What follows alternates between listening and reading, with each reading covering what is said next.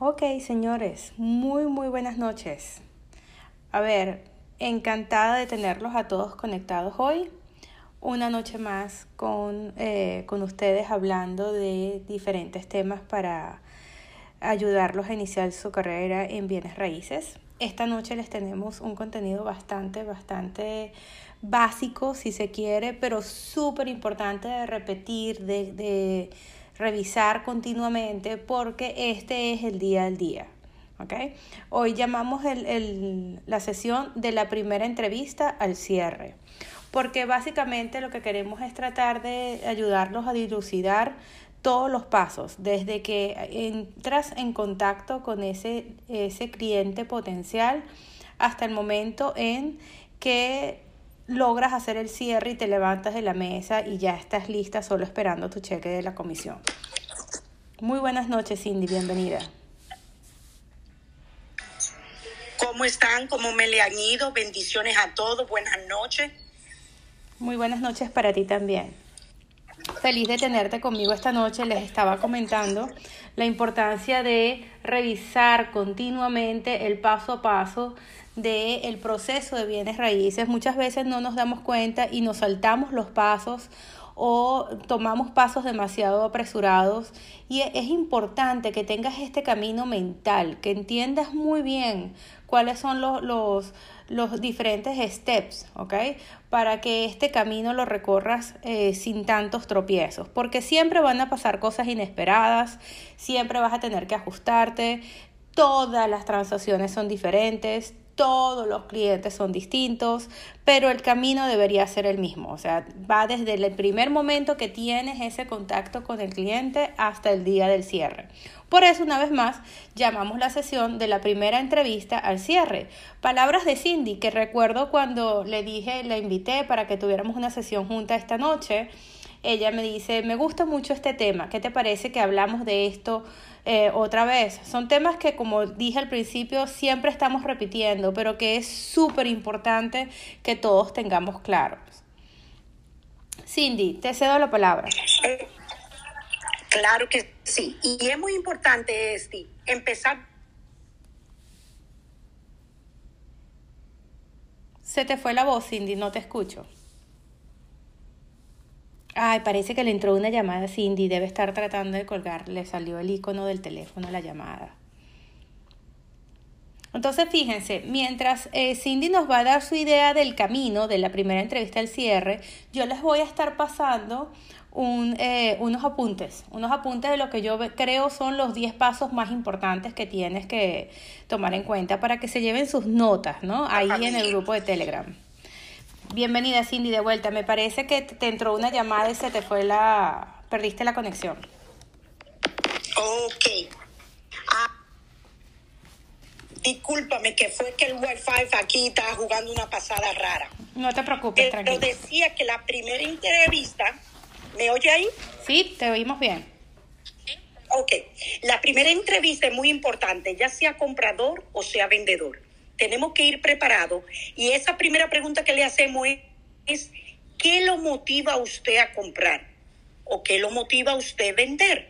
Y ahí usted escucha el porqué de esa familia, ya sea de comprar o de vender. Y ahí ya usted coge la guía de cómo va a continuar la conversación.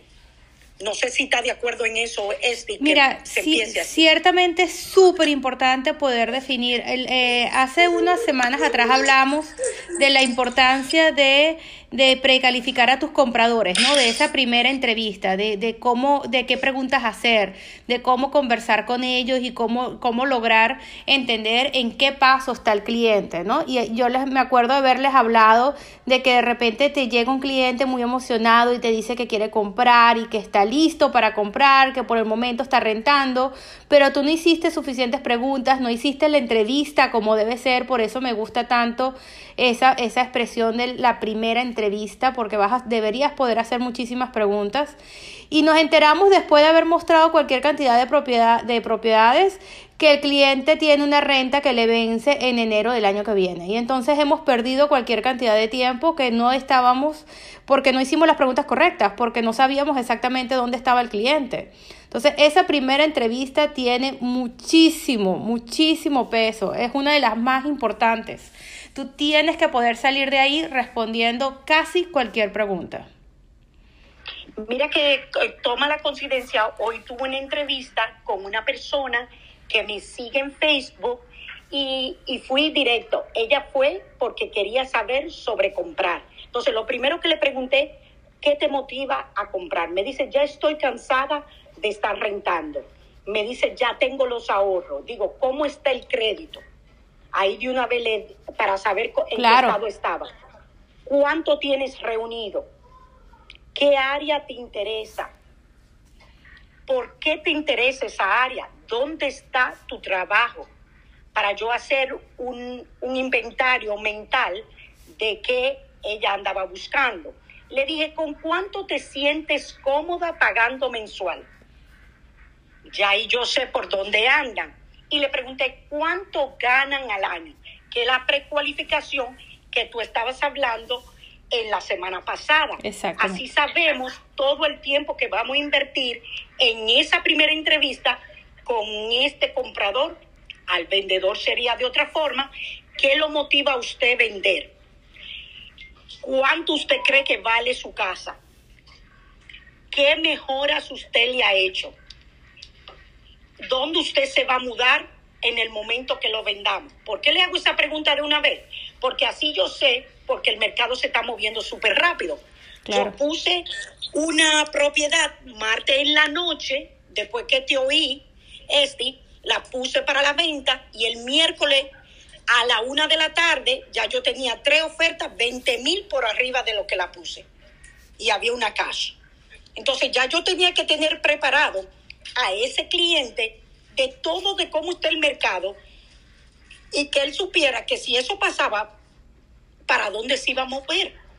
Porque eh, ya en el momento que ese prospecto entra en su data, da, eh, línea de base de datos y va a hacer negocio con usted, usted tiene que coordinar y anticiparlo a todos los pasos que va a pasar. A esta muchacha que era para comprar, le expliqué lo del mercado y que teníamos que salir a buscar esa casa, que no se desanime.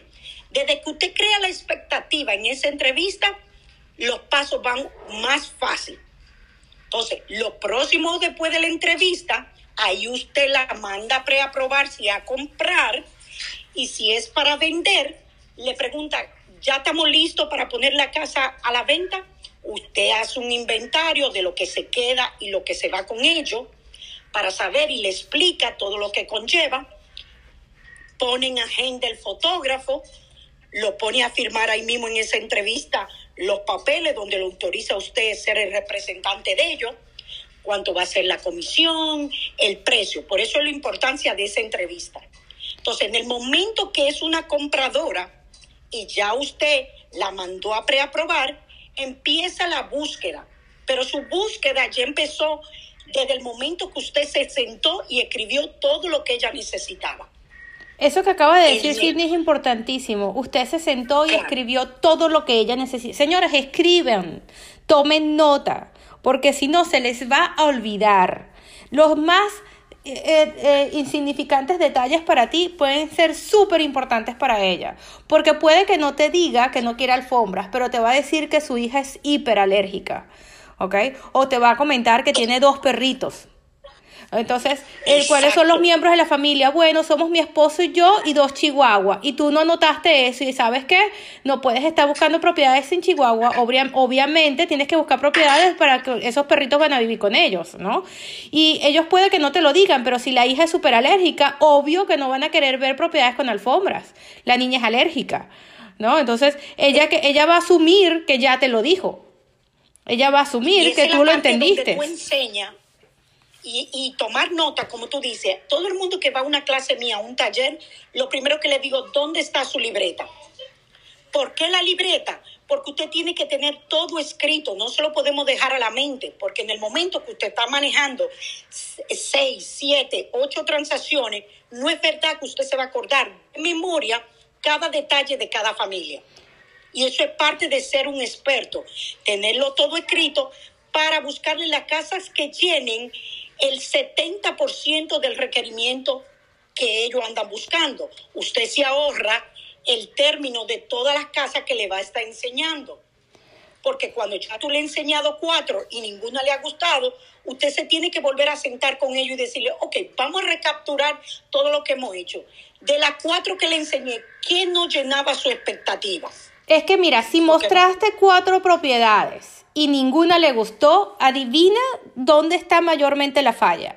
Adivina de quién es la falla, de que mostraste cuatro propiedades y ninguna le gustó.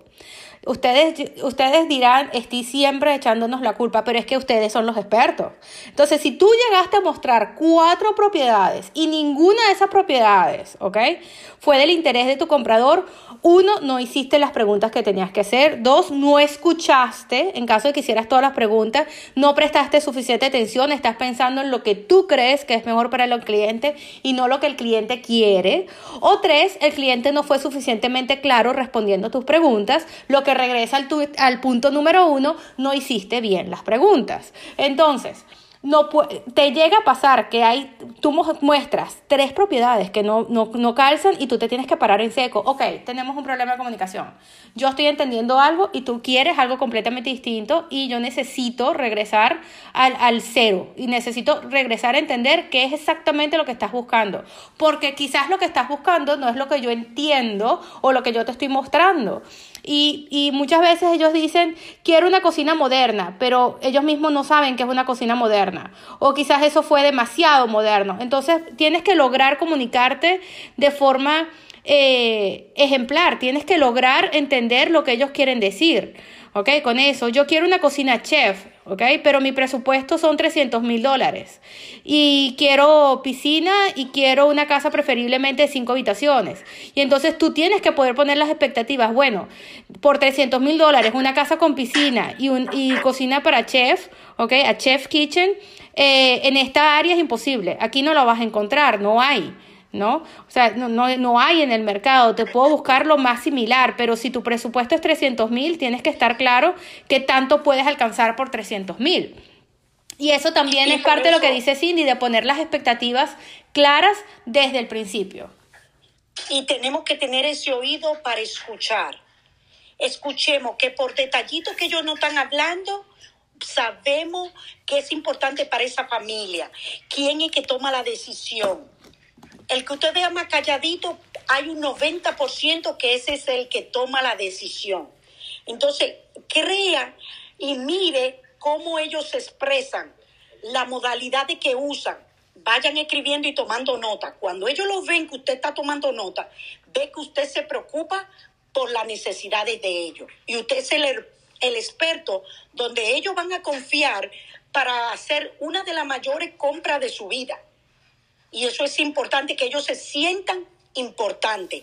Ellos quieren sentirse que es el único cliente que usted tenga, aunque usted tenga 20 más. No, solamente eso, no, eh, Cindy tiene toda la razón, pero no es solamente eso.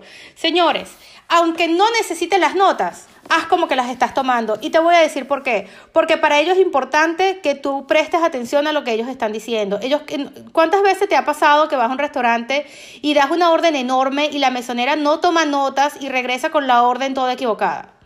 Y entonces tú dices, que ¿cuál es tu primera reacción? Por supuesto, pero es que no tomó ni nota de lo que se le dijo. Ella no notó nada. Claro que le faltó el refresco, claro que le faltó el tal cosa. O sea, típico que la acusamos automáticamente porque no tomó nota. ¿Y cómo nos sentimos? Estamos pagando y no estamos recibiendo el servicio que, merecemos y estamos pagando por él, porque todo el que paga quiere a cambio un super servicio. Los compradores y los vendedores no son la diferencia.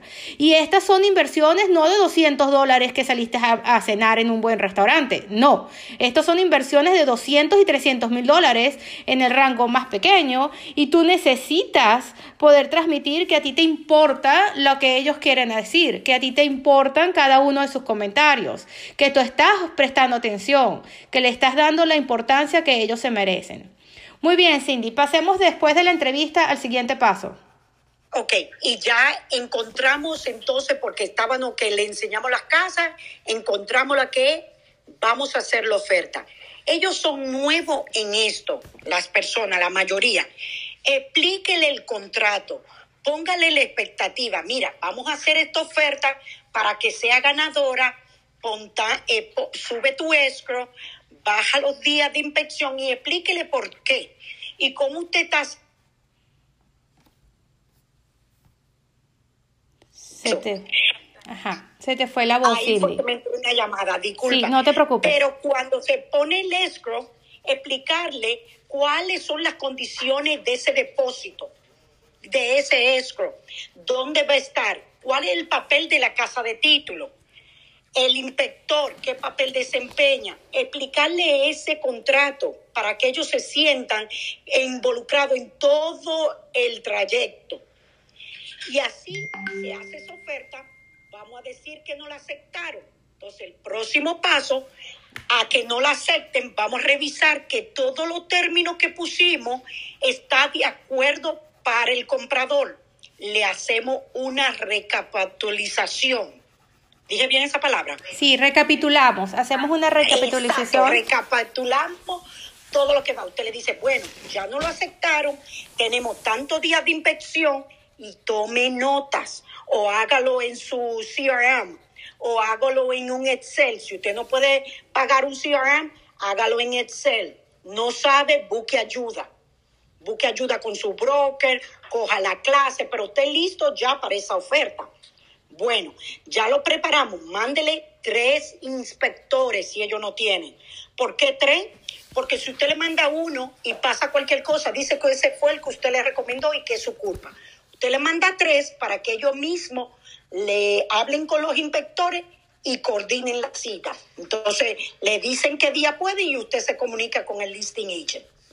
Escriba el día que tiene que entregar, el último día posible que puede entregar el loan commitment. Y asegúrese y mencióneselo a ellos de que tienen tres, cinco días para completar la aplicación del prestamista, el lender. ¿Por qué? Porque según en el contrato, eso es lo que está estipulado. Hay que irse por ese, por ese contrato completo. En lo que ellos están hablando con el inspector, usted se comunica con la casa de título, le da el email y el número de teléfono de su comprador, nunca pida los wire instruction, la, la dirección para la transferencia, nunca, este lo ha dicho 27 mil veces, yo vuelvo y se lo repito, no se involucre en eso, déle el email y que cuando ellos vayan a hacer la transferencia, póngale énfasis que llamen a la casa de título a reconfirmar la cuenta donde va a ser transferido. vamos a recordar a nuestra amiga, eh, a nuestra queridísima amiga Judy. Que Judy dice, Peraza. Judy Peraza. ¿Y qué es lo que dice Judy? No sean metiches. A los que no les corresponde, no se metan. ¿Ok? Entonces, cuando sea el momento de tratar con eh, transferencias y demás, eso se le deja a la compañía de título. Y aunque el cliente te llame título, entonces tú le das la instrucción. Recuerden una cosa, ustedes son los que están ayudando a, estas, a estos compradores a comprar casa. Y ellos te van a usar a ti de intermediario cuantas veces puedan. Y cuando no puedan dormir y necesiten hacer 5.000 preguntas, es a ti a quien van a llamar. Pero tú, no, tú, si ellos necesitan un abogado, vas a mandar el abogado. Si ellos necesitan un inspector, vas a mandar los inspectores. Si ellos necesitan eh, ah, el título, el título de la propiedad tiene errores, los vas a poner en contacto nuevamente con la compañía de título. Ciertamente tú eres el recurso, tú eres la ayuda, tú eres la guía, tú los vas a apoyar durante todo el proceso, pero tú tienes que apoyarte también en los expertos que te rodean, que son los responsables de dar esos consejos. Tú no puedes resolver por el inspector. Tú no puedes decirle, esto es lo que eh, yo, si yo fuera inspector, esto es lo que yo creo. O yo creo que el inspector está equivocado. O déjame revisar bien lo que le está mandando las, las opciones de transferencia, déjame revisar qué es lo que estás haciendo. O sea, no. Señores, cada quien tiene su papel, cada quien hace lo suyo. Quiero regresarme un paso más atrás a cuando Cindy les está diciendo, expliquen el proceso en detalle. ¿Saben lo que yo hago? Yo me siento con ellos y le digo, ok, calendario en mano, vamos a anotar. ¿Tienes, ¿Tienes Gmail? ¿Tienes Google Calendar? Muy bien, anotemos. Esta fecha, aquí, ajá, alarma número uno. Esta fecha, compradores Lili y José.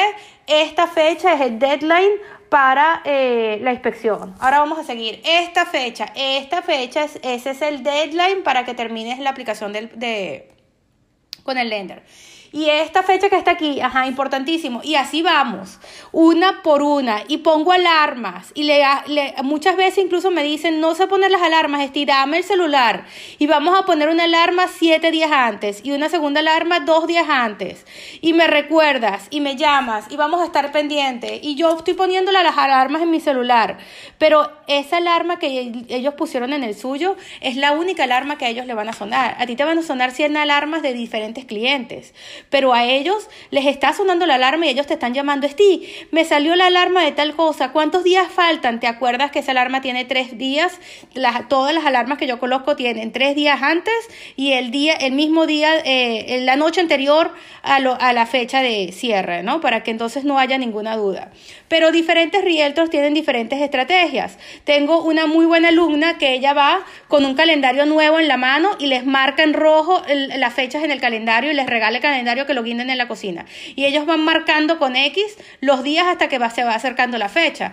Un poco más tradicional, pero también funciona porque lo están viendo todo el tiempo. ¿Ok?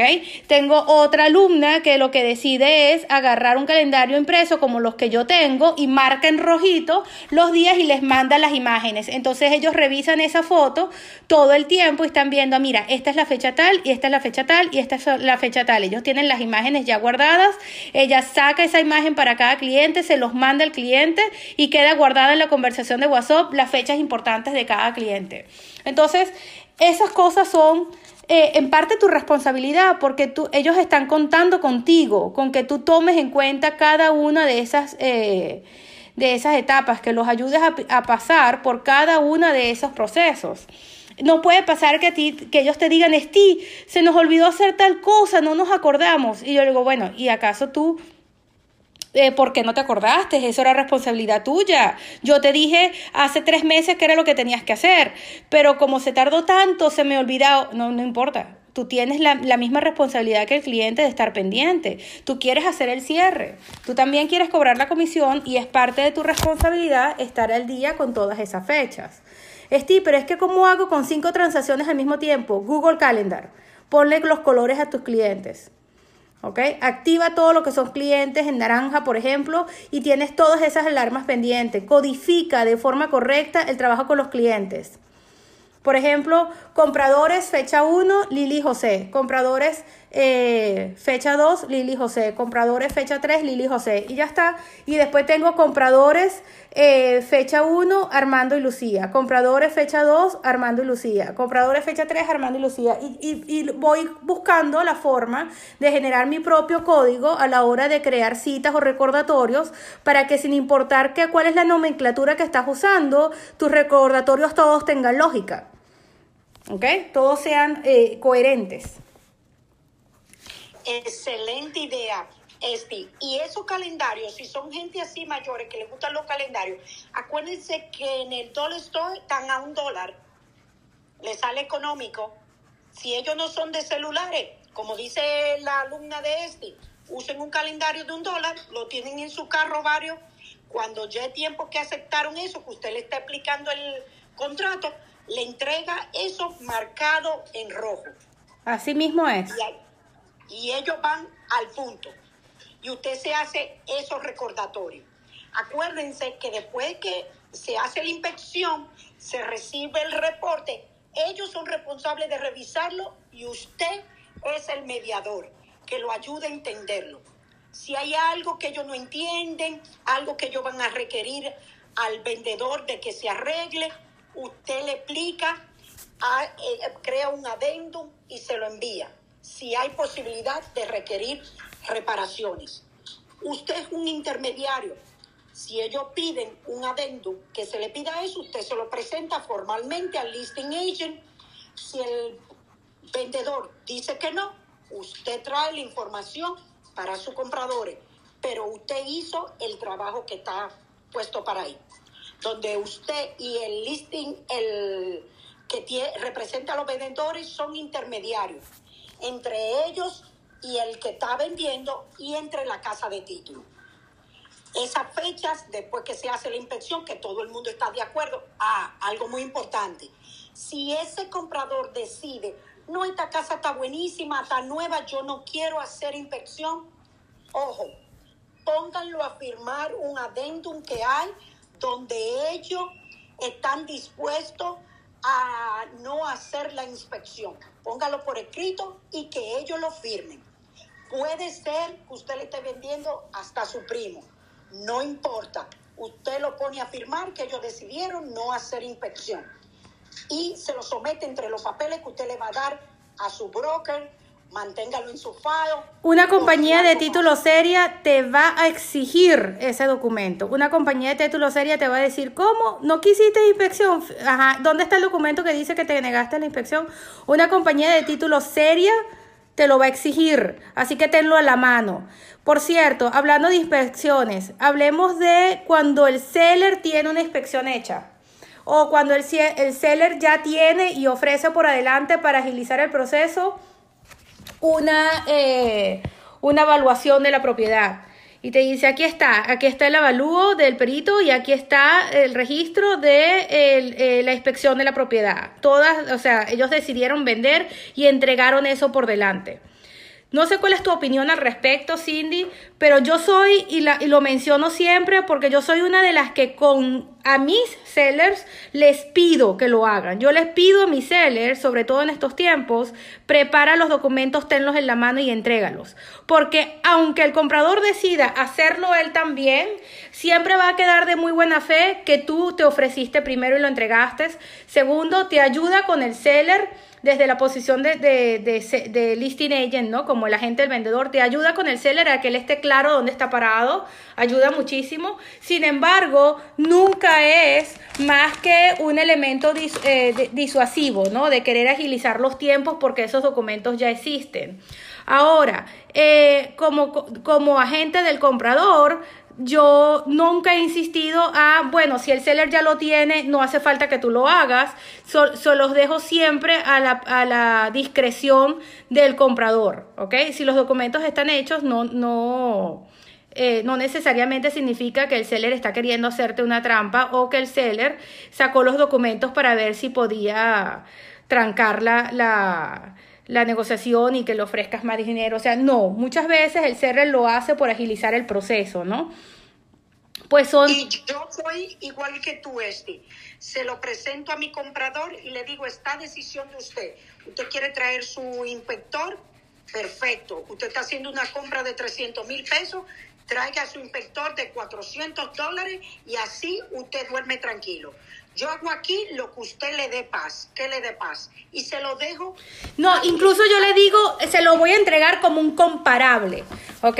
Yo, nosotros hicimos el nuestro para prepararnos para vender la propiedad. Aquí está nuestro documento de inspección. Incluso lo puede revisar mientras el suyo sale. Nosotros le, le we encourage, en español sería, nosotros le, le, le recomendamos que usted haga su propio proceso de inversión, de, inspección si lo requiere, pero el nuestro está 100% disponible. Y eso muchas veces el comprador se va a su casa y lo duerme y dice, bueno, si esta compañía ya lo inspeccionó, me ahorro el dinero, next, vamos al siguiente paso. Y muchas veces, sin que yo siquiera lo haya sugerido, el comprador o el agente del comprador viene de vuelta diciendo, mira, qué gran estrategia la tuya, estamos listos, eh, no necesitamos la inspección, vamos a usar la tuya.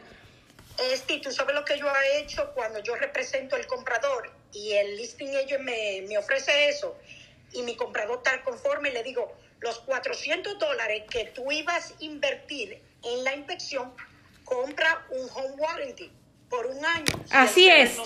Yo también lo he hecho, Cindy, muchísimo. Y me encanta ponerlos en, uso de vamos a aprovechar esto, haz esto para tu hogar. O sea, igualito eso estaba en tus gastos.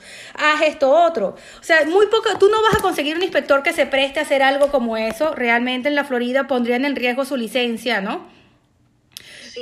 Y si yo veo que, que, es una compañía que está en las redes y veo que el documento es algo serio, nunca dejo que el cliente tome la decisión en seco. Le digo, yo te recomiendo que lo pienses, llévate la, el, el, documento a la casa, piénsalo esta noche, vamos a revisar quién es la compañía de inspección. Yo también la reviso, ¿ok? Y eh, busco los reviews en Google, busco la forma de asegurarme de que la compañía es una compañía seria, pero eso muchas veces ayuda al comprador a tomar buenas decisiones.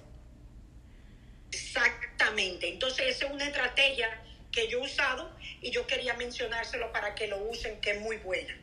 Seguimos con el proceso. Sí. Ya en este tiempo, después que vamos a continuar la negociación, que estamos contentos con la inspección y todo está bien, se continúa. Esa parte le explico al cliente, si yo represento al que está comprando, que le someta todos los papeles al prestamista, que tenga un folder en su computadora donde ahí tenga todos los pistos que recibe, póngalo ahí para que de que el lender se lo pida, usted se lo someta, porque se lo van a pedir hasta el tiempo de cerrar. Y le doy una lista de las cosas que no debe de hacer mientras está en el proceso de comprar casa, que ya lo tengo escrito, se lo paso. Y le digo, trata de ir sometiéndole, te piden papeles, esto es cuestión de tiempo. Entonces, esto es importante. Sométele de una vez, no trate de pasarte de las 24 horas, porque así estás arriesgando el tiempo que tenemos para entregar el compromiso de préstamo, que es el long commitment. Bueno, yo ese proceso lo hago desde el principio. Desde el y eh, por ejemplo, cuando trabajas con José, con José Velázquez, a José le gustan las cosas con tiempo. Yo lo que hago muchas veces, incluso para mis clientes precalificados, es que aunque yo esté mostrando casa, les voy diciendo, ya entregaste los papeles, estás al día, entregaste todos tus documentos, ¿qué te falta? Porque es muy importante que el loan officer, o sea, para que ellos, los loan officers, se puedan mover rápido y no estemos contando los días eh, contra el calendario, es importante que, que, ellos sepan también todo lo que el lender le va a pedir. Entonces te haces la vida mucho más sencilla si vas preparando al cliente de una vez por adelantado, antes siquiera de presentar la oferta, de que ellos estén listos con todos esos documentos, que no les falte nada. ¿Ok? Perfecto, así mimito. Desde el principio que estén listos, que no hagan cambio de trabajo ni nada entonces, en el proceso seguimos para esperar la tasación. ¿Quién ordena la tasación? Le explico a ellos. Es su banco que quiere saber si lo que te está prestando lo vale la casa. Esa tasación llaman, mm, llaman al buyer agent o se comunican directamente con el listing agent, van y hacen la tasación, se recibe y es al comprador que se la dan, donde te dicen cuánto tasó la propiedad. Y ahí hay un long commitment donde ahí es el compromiso que hace el lender, puede tener algunas condiciones para eh, suministrar, pero que dice que está el préstamo aprobado. Ahí ya vamos bien adelantados. Y son fechas que están en tu alarma, como dijo Esti, o está en tu calendario, y también está cuando te expliqué el contrato que tú hagas diferente aquí en el medio hasta llegar a long commitment, Esti? Sí, yo casi siempre, eh, eh, para mí el proceso de precalificación es muy importante. El long commitment viene a ser ya un paso muy rápido porque el, agente, el loan officer ya está al tanto de lo que está buscando y yo me baso mucho en esa carta de precalificación. Entonces, el, yo recibo las cartas de loan commitment muy, muy rápido porque ya los clientes tienen prácticamente el 80% adelantado con el loan officer, ¿no? Y lo que faltan son los datos de la propiedad para poder pasar el, el o sea, la propiedad que escoja el buyer. Entonces, mientras más puedan adelantar con su lender, mejor. Mientras más puedan asegurarse de que tu cliente está precalificado y listo para salir a la calle, mejor. No quieres sorpresas con el lender que después que tienes todo listo y el lender te diga, mira, no vamos a poder firmar porque hay este error o porque estamos pasando por esto, ¿no? O sea, no, tú no quieres a esa altura del proceso tener que pararte porque hubieron errores o porque la persona no dijo la verdad y cuando fue a hablar con el lender entonces no era lo que te había dicho a ti. O sea, no. Yo, yo trato de evitarme muchos dolores de cabeza asegurándome de que los clientes están donde deben estar bien parados con José. Es más, incluso espero que José me diga, ya estás lista, puedes salir a buscar la casa. O sea, yo, yo me voy así como que eh, esa, esa preaprobación es importantísimo, ¿no? Porque... Eh, yo, parece mentira, pero ciertamente, ¿no? Tú pides una preaprobación, después sales a buscar la casa. Y justo después que tienes la casa en la mano, inmediatamente yo solicito la hipoteca. o sea, yo voy corriendo donde el lender y digo, aquí está la dirección de la casa, vamos a movernos con todo. Porque el lender tiene que proporcionar un montón de, o sea, pedirte un, pedirle al cliente un montón de documentos, hacer... Eh, tiene que esperar la, aceptación del contrato, tiene que procesar el préstamo, tiene que recibir la, decisión crediticia, ¿ok? Del underwriter, para después prepararse para el cierre. Entonces, hay un montón de pasos que el lender de por sí tiene que hacer y, tú, tú, y, y todos esos tiempos, parece mentira, parece, van en contra tuya vas contra el reloj. Entonces, desde el momento que tú sabes cuál es la casa, inmediatamente todo el proceso con el lender tiene que ser eh, prioritario para que tú puedas lograr eh, estar en tiempos, ¿no? Yo solo duermo tranquila cuando el lender me dice, ya, está en mis manos, no necesito más nada, espera por mí, entonces ya está, ya yo ahí me quedo tranquila. Pero cuando yo sé que faltan documentos, cuando yo sé que el lender no me ha dado el ok y que todavía está no, no puedo, porque necesito tener la seguridad de que ya el cliente mandó todo, que todo está en orden, que, que no estamos esperando por un documento que el cliente todavía no ha mandado. Correcto. Esas son las cosas que suceden detrás de la pantalla, como yo le pido a, los compradores. Todo eso se mueve, aunque usted no crea, todo eso lo hacen los prestamistas. Ellos tienen un trabajo y es por fecha, por hora, minuto, y así que mientras más rápido usted somete todo, antes de que busquemos esa casa, más eh, suavecito va a ser el proceso hasta llegar al momento y que es muy fácil que la gente termina quejándose, pero es que el lender se tardado un mundo, pero es que el lender no termina de darme la, la carta, la, decisión, el, no, pero el long commitment, sí, pero pregúntate por qué el lender no te lo ha dado, él tiene tantas razones, tantos deseos como tú de cerrar ese, ese, ese negocio. Entonces, solamente los que hemos trabajado por largo tiempo con, los lenders nos damos cuenta que ellos están a la espera de esa información y tú debes convertirte en un apoyo para ese lender. Tú debes convertirte en qué necesitas, qué más necesitas. Ok, yo hago las llamadas, cómo va el proceso, qué más necesitas de mi parte. Mandamos un documento, estamos esperando que nos envíen esos files o estamos esperando que llenen la documentación y entonces llamas a tu cliente, hey, el, el, el lender está esperando por esto. Es que no me ha dado tiempo, el fin de semana salí de fiesta y ayer estuve todo el día en la... no importa, sea lo que sea que estás haciendo, párate y haz esto porque esto te puede caer, te puede hacer que caiga la venta. Recuerda que estamos contra reloj. Esto es prioritario. Mándale la información al lender. Y entonces él siente que es importante que mande los documentos. Muchas veces los buyers necesitan ese pequeño coaching, ¿no? Yo tengo muchas alumnas que me dicen, Steam, tú me haces sentir como que yo soy un babysitter. Pues bienvenidos, porque el, realmente uno de los tantos cargos que tienen los agentes de bienes raíces es que nos sentimos babysitters, somos niñeras de nuestros compradores, porque necesitamos estar encima y asegurarnos de que están haciendo lo que tienen que hacer, de que no van a gastar en donde no deben, de que tenemos que atender el teléfono cuando entran en crisis y no saben lo que están haciendo. Es, eso es normal, ese es el día a día Exactamente, normal para nosotros. Nosotros somos babysitter, eh, maestro, psicólogos, consejeros, intermediarios. Nosotros hacemos todos los papeles. Definitivamente. Entonces, ya estamos, después del long commitment, lo que ellos van a recibir es lo que comúnmente le llaman el CD, el closing disclosure. Así es. Donde detallado lo que ya le habló el lender de de cuánto van a coger prestado, de a qué porcentaje, cuánto va a ser el escrow y cuánto ya usted va a tener que traer a la mesa de cierre bien cercano. Usted tiene que recibirlo tres días antes. Eso es correcto.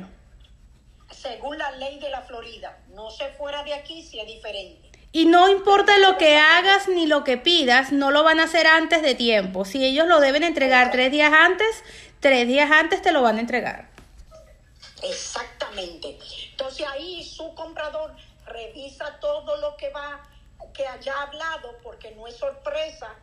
El lender ya le ha dado eso, un estimado del préstamo y todo esto es reconfirmando. Eso es correcto. Mientras eso está pasando, ustedes tienen que coordinar la última caminata de esa propiedad. Por favor, nunca vuelen ese paso, porque me pasó una anécdota que quiero hacerte hace muchos años. Eso era cuando era el tiempo de short sale y foreclosure. Estaba vendiendo una propiedad, mi compradora llegó de Nueva York y me dijo que ella estaba muy cansada, que no iba a ir a hacer la primera, eh, la última caminata. Yo le dije, no venga, señora María, vamos, eso nada más le va a coger 15 minuticos y ustedes después va y se acuesta. Fuimos y cuando fuimos, la casa se había inundado de agua y era del banco. Todavía no había pasado a posesión de ella. ¿Quién es responsable de esos arreglos? El banco. El banco. Y si ella hubiera firmado y transferido su dinero, y ya había aceptado de que ella era la nueva dueña, ella iba a ser responsable de eso. Entonces siempre le recomiendo que nunca vuelen ese paso de la última caminata. Bueno, mi... mi... así? Pero bueno, mi referencia no tuvo un final tan feliz. la vez que yo compré mi casa, yo vine a esta casa a verla 100 veces. Yo, Dios, yo vine una vez, dos veces, tres veces y la caminata final todas. Y recuerdo que cuando me dijo la realtor, tenemos que ir a la última caminata, ya vaciaron la casa, está todo vacío, por primera vez la vas a ver sin nada y ya el cierre es eh, en dos días, tenemos que ir a verla. Y yo le dije, mira, la verdad es que ya he ido tantas veces que no necesito ir una vez más. Y ya yo fui cuando estaban sacando las cajas. O sea, ya, ya yo sé cómo quedaron las paredes y demás. Y es cierto, yo vine tantas veces que yo sentía que no tenía la necesidad. Para mi sorpresa que cuando, cuando me mudé y llegué con los camiones de mudanza, el máster lo habían prácticamente demolido porque yo no sabía la cama del máster que todavía estaba aquí la última vez que yo vine a ver la propiedad, todavía estaba eh, la cama del máster, era un built-in. Y cuando despegaron la cama, se llevaron en la pared. Y yo, me, y yo recibí un, un máster sin pared. Sin nada, o sea, no, no, un desastre. Y yo decía, ¿pero qué es esto? ¿Qué pasó aquí? Y es que nunca supe que esa cama era un built-in. La Realtor nunca lo, lo, hizo el disclosure, ¿no? El único built-in estaba en la cocina. Entonces, eso fue todo un desastre, pero ya yo había firmado, ya no había nada que hacer. Entonces, ¿vieron qué importante es esa última caminata? Bueno, y me costó casi 800 dólares la reparación de esa pared. Porque era una ah, pared enorme. Lo creo. Claro. Entonces, el no querer ir una vez más, a mí me costó de mi bolsillo, no te estoy hablando de, de un cliente, de mi, de mi casa, me costó 800 dólares no querer hacerlo yo. Entonces, ah, no importa qué tan cansado estés, tú vas a ese walk-in, pero porque sí. Exacto. Y oigan algo, memorícense eso, escríbanlo 100 veces, como cuando uno está de castigo. El error en real estate cuesta dinero. Es así, los errores cuestan dinero. Cuestan dinero y pueden costarte mucho dinero. Te pueden costar más que tu comisión. exacto. Tratemos de ir todo por escrito, todo, eh, escríbalo en su libreta, tenga un Excel, las alarmas, háganlo. Steve tiene tiempo haciéndolo, yo tengo 14 años, se lo decimos por su bien, evitándole cosas que no han podido suceder a nosotros o colegas, para que ustedes lleguen a ese momento feliz de entregarles esa llave. Pero un momento y eh, háganse los mejores amigos de los adendum también. ¿Oyeron? Exacto. Amigo de ese adendum. Amigo de los adendum. Cada cambio del contrato es un adendum. Exacto. Y lo que usted hable con el listing agent, mándele un email para atrás. Eh, Hola Cindy, ¿cómo está? Recopilando lo que hablamos. Así mismo es. La, la, la, la, la. Así mismo es, porque los, los realtors dicen cosas y después no se acuerdan, tienen memoria selectiva. Entonces yo mando correos de todo lo que converso con ellos. Bueno, en vista de nuestra conversación de esta tarde, reconfirmamos esto, esto, esto y esto. Y que Dios lo salve de que Él me copie y me diga confirmado, Steve, porque ya está, ¿no? Más nunca se salva. pero siempre, siempre que envío uno de esos correos hago una pregunta al final de cualquier cosita tonta para que él esté obligado a responderme el correo, ¿no? Entonces, como por ejemplo, recopilando lo que hablamos hoy, eh, todo esto está en orden, esto es así, estos son los puntos más importantes, pero quiero confirmar el tema del candelabro de la puerta, que ya me dijo tres veces que, que se lo van a llevar. Por favor, confirma con tus vendedores que el candelabro de la puerta se va. Y ella está obligada a responder ese email, ¿verdad? Que dice que lo leyó diciendo, sí, este, tal cual como lo conversamos hoy, el candelabro se va. Y yo, ok, eso es suficiente acuse de recibo. Si ella leyó la parte del candelabro al final, leyó todo lo demás. Correcto, ¿vieron? Técnica. Y, y acuérdense que en este momento que ya recibimos ese clear to close, que es lo más importante, estamos listos para cerrar, el préstamo está aprobado completamente, su comprador tiene que hacer una transferencia que reconfirme con la casa de título, la cuenta de nuevo, no importa, vuélvalo, hágalo, que reconfirmen y llamen y entonces hagan la transferencia. Si usted está del lado del que está vendiendo, reconfirmen, camine la casa de que ya removió todo, que todo está como en el contrato acordado, para que no le pase como a mí, que un seller se fue y me dejó el garaje con varias basuras eh, grandes y tuve que llamar para que fuera removido porque el seller cuando lo llamé me dijo, ya yo me fui y iba para Atlanta. Por eso hay que estar ahí y revisarlo. Es así. Usted como representante del que está vendiendo tiene que hacer su última caminata. No sé qué piensa de eso. Sí, mira, yo a mis sellers los tengo muy, los llevo de rienda muy corta, ¿no? Porque como los sellers son los que pagan la comisión, ellos sienten que pagan por absolutamente todo.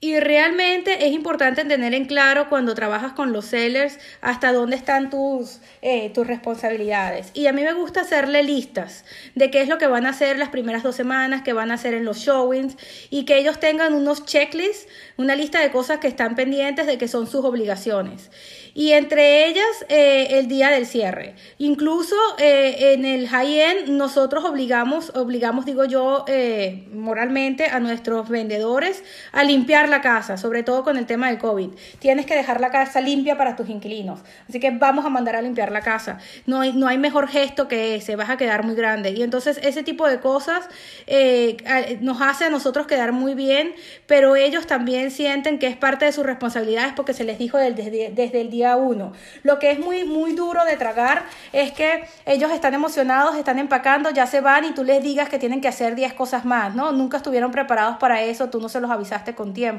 Por eso es que poner las expectativas claras desde el principio es tan importante, porque ellos ya saben a qué te estás preparando, ¿no? Correcto. Entonces ya estamos listos, fuimos al cierre. Tenemos que ir a los cierres siempre y cuando se nos permite entrar, porque yo sé que hay alguna casa de título que no están recibiendo a los agentes, pero siempre vaya. Y si no lo dejaron entrar al cierre, haga la diligencia de llegar a la casa cuando su comprador va a llegar, porque eso le demuestra a ellos que usted está comprometido hasta después del cierre. Tú no me vas a creer, Cindy, pero tú sabes por qué las compañías de título ya no los dejan entrar. Porque están pasados de metiches y se pueden hablar y a decir cosas que no tienen que decir. Y entonces eh, interrumpen el proceso y empiezan a, fastidiar el proceso del cierre. Eso es verdad. Tú tienes razón en eso. O sea, no todos los, los, los, A mí nunca me han sacado, pero yo no voy tampoco a molestar, ¿no? Yo lo que hago muchas veces es eh, que acuerdo con la compañía de título y con el comprador, ya cerramos, bueno, yo voy a estar esperándolos a todos en reservación en este restaurante, vamos a celebrar, aquí los, aquí los espero a tal hora. Y, y ya está, y trato de no, de no meterme, ¿no? Y en caso de compradores muy especiales que te piden que estés ahí, me quedo afuera. Digo, los espero en la sala de espera. Aquí voy a estar afuera porque alguien tiene que preparar eh, el, el, brindis y alguien tiene que preparar la celebración y esa soy yo. Y entonces, ¿sabes? Siempre busco la forma de no estorbar. Yo no hago nada ahí. El que tiene que estar ahí es la compañía de título. Ya yo hice mi trabajo. La compañía de título es que se encarga de esos documentos y si usted tiene preguntas, le pregunta a ellos porque ellos le van a ir explicando papel por papel. Sí, pero no en el momento del cierre. En el momento del cierre no eres tú quien hace preguntas, es la compañía de título quien está explicando. Exactamente, la compañía de título. Eso es correcto. Nosotros somos expertos de buscar la casa que usted va a comprar o somos expertos de vender su casa, no de aplicar esos papeles de cierre porque de eso se encarga la casa de título. Cada quien tiene su papel y tiene que desempeñarlo. Aunque el comprador te pregunte, ¿usted está de adorno? Exactamente, de adorno de un florero bonito. Así mismo es. En ese momento tú no puedes interferir. Exacto. Así es que debe de ser. Y ustedes se van a evitar muchos problemas. Muchos problemas, sí, señor. Poquita calladito. Como, como dice, como decía mi papá Cindy, calladito y tranquilito te ves más bonito. Así que así van a, así como que ustedes se van a ver. Entonces llegamos al punto del cierre, pero ahí, como le digo, póngase una alarma que dentro de una semana usted le dé una llamadita a su compradora o a su vendedor cómo están, lo que sea, y después al final de toda la conversación, gracias porque confiaste en mí, qué bueno que, me, que fui parte de esta bendición. Me gustaría que si hay alguien que tú sepas que quiera vender o comprar, nunca estoy tan ocupada para atenderlo. Ahí mismo usted le tiran. Importantísimo. Importantísimo el referido, una semana después cuando ellos o, cuando ellos estén mudando o incluso a mí me gusta hacerlo con el regalo. Yo mando mi, mi regalo de bienvenida a la casa, ¿no? Ya sea lo que sea que les esté regalando con una tarjeta que dice eh, gracias por tu confianza, gracias por, eh, por creer en mí y ayudarme a hacer y permitirme ser parte de este, de este proyecto, de esta experiencia. Eh, el, el mejor eh, regalo que puedo recibir a cambio es tu, tu, recomendación. Si sabes de alguien que necesite mis servicios, como en algún momento lo necesitaste tú, siempre estoy dispuesta, siempre estoy a la orden. Y a la gente le encanta y siempre te van a llamar a decirte gracias, Steve, no lo hubiera podido hacer sin ti, gracias por todo lo que colaboraste. La gente eh, tiende a, a agradecer muy bonito las cosas extras, ¿no? A veces no mando la nota, sino que mando el regalo y entonces ellos llaman para dar las gracias y cuando están llamando para darme las gracias, es que yo les digo las gracias no son necesarias, fue mi trabajo, lo hago con todo el amor del mundo, lo mejor que puedes hacer por mí es, es tenerme en cuenta en el momento que aparezca un referido, porque ellos ya, la gente llama para dar las gracias por un regalo, eso es normal y ese es el mejor momento para pedir el referido cuando ellos están agradecidos. ¿Okay? Otra no cosa... Se olviden, no se pueden olvidar, este, de entrar ese cliente, poner la fecha que compró y todo, ponerlo en su base de datos. Importantísimo. Y seguir enviando la información que tenga contenido para ellos. No solamente eso, una, una fecha importantísima después del cierre. Cindy, a ver si tú la tienes igual que yo. ¿Cuál es la fecha más importante después del cierre y que el cliente ya se mudó? A ver, ¿quién me dice? Vamos a darles un chance en el chat. ¿Cuál es esa fecha? En el chat. La fecha más importante con ese cliente y tú después del cierre, después que se mudó, después que te dio referido, ¿cuál es esa fecha que no puedes olvidar? A ver. Vamos a ver quién contesta. En el chat. Esa fecha que ahora forma parte de tu calendario continuo. No es un cumpleaños, pero se parece. Ajá, no. Vamos a ver. Ahí están escribiendo los alumnos. Quiero que me diga uno, ¿qué será?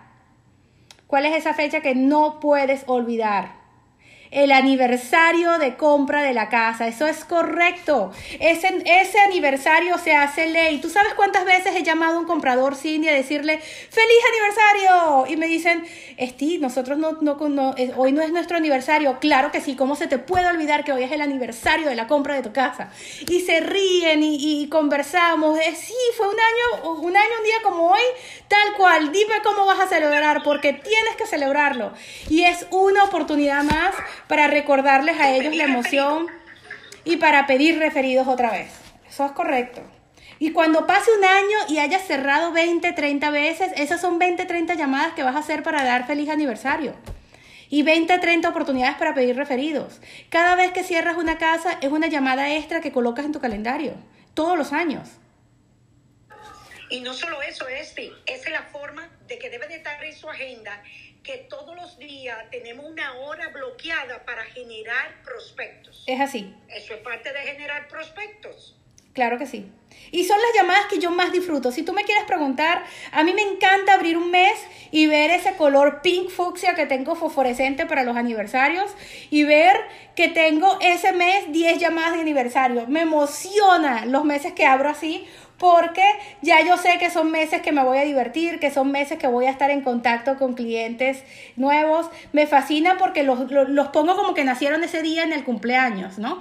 Y entonces digo, son cinco años que compraste tu casa, son seis años que compraste tu casa, porque voy viendo cómo va subiendo el cumpleaños, ¿no? Es un aniversario que pongo en mi calendario como un cumpleaños que nació ese día y entonces me dice cuántos años está cumpliendo, Cindy la casa. Y a ellos les encanta, les encanta eh, eh, que su realtor los llame o les diga eso, ¿no? Me dice, Esti, tú te emocionas más por el aniversario de la casa que por los aniversarios de mis hijos. Y yo les digo, bueno, no los tengo en mi calendario, pero si me pasan la fecha yo los anoto. Pero eh, típico, ¿no? Porque esas son... Yo trato de llevarle un regalito y le he llevado una plantica para que ellos se acuerden y cuando le estén echando agua, se acuerden que eso fue la realtor que se lo regaló alguien le dice qué planta tan bonita, pues por ahí fue mi realtor, un referido en camino. Es así. Y hay personas que no le gustan las plantas, pero le encantan los perros y entonces yo le mando eh, eh, dog treats. Y de repente no es fanático de las plantas ni de los perros, pero tiene pececitos, ¿no? Y, esas son las notas. Eso es lo que hace de tus notas una maravilla. que tú sepas en esa primera entrevista que tú sepas cómo le vas a llegar. De repente te, diste cuenta, me dice, ya va, espérate, déjame que voy a poner a la niña a colorear con marcadores. Eso es algo que hacemos mi hija yo todos los fines de semana. Estoy todos los fines de semana me siento a colorear con marcadores con ella.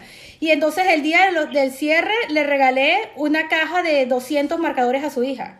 Le dije, toma, amor, para que te entretengas pintando en tu nueva casa. Y eso fue mejor regalo que cualquier otra cosa que yo le hubiera podido dar a esos compradores porque yo pensé en su hija primero. ¿Ves?